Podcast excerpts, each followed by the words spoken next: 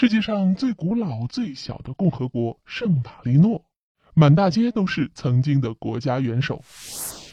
在欧洲南部意大利半岛东部，有一个国家名叫圣马力诺共和国，整个国土啊被意大利包围，是一个国中国，国土总面积六十一点二平方公里，总人口仅有三万多人。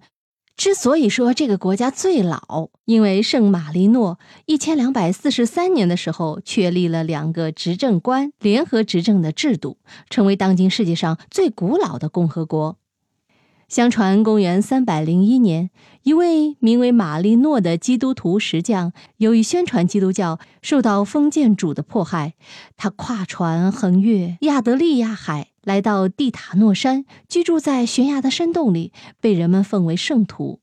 后来，他接纳了不少为躲避迫害而逃到这里的人，逐渐形成了一个石匠公社。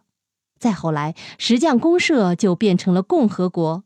人们为了纪念他，就将这个国家定为圣马力诺共和国。圣马力诺更与众不同、别具一格的是，他们的共和制啊，采用一院制议会。每五年进行一次普选，选出六十名议员，以后再选举出两名成员担任执政官。这两位执政官既是国家元首，又是政府和议会首脑。他们的执政官任期仅为六个月，而且不能连任，三年后可再次当选。也就是说，这个国家每年要产生四位国家元首，议员在五年任期内，按照这种来推算，理论上有三分之一的人能当半年的国家元首。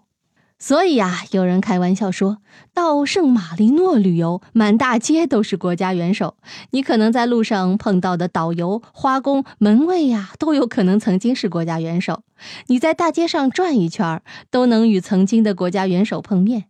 因为圣马力诺这个国家总人口仅有三万多人，元首退下后也是自食其力。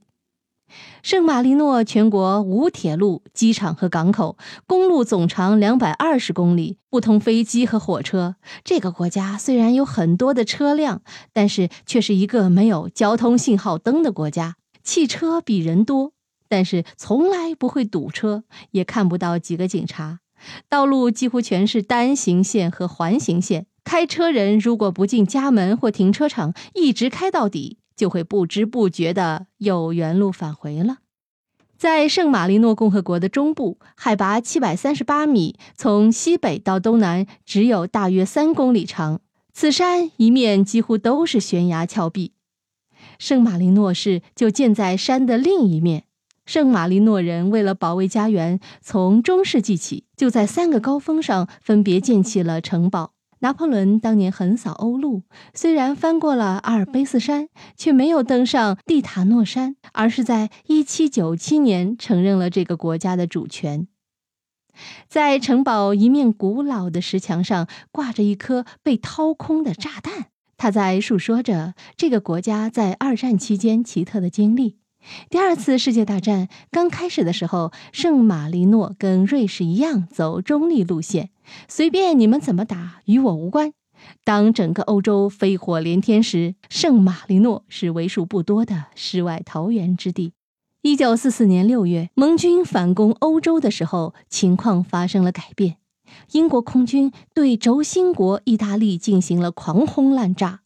英国人可能也是杀红了眼，连圣马力诺也给炸了，造成了一百多人死亡。别看圣马力诺国家领土很小，人口很少，军队也只有两百多人，全国就十来条枪，但是人家是很有骨气的。我都保持中立了，你干嘛还炸我？于是圣马力诺做出了一个令人惊讶的决定，向英国宣战。后来圣马力诺一想。不对呀，不能只向英国宣战。我们不是只针对英国，我们是针对每个参加这场战争的国家。作为盟国的中国也收到了宣战书。当然了，圣马力诺的宣战也只是口头上，毕竟他的力量相当弱小。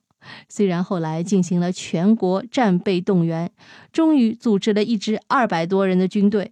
就在圣马力诺二百人的军队准备出征时，德国国防军来了个先下手为强，通过四十分钟的激战，几乎活捉了全部的圣马力诺军队。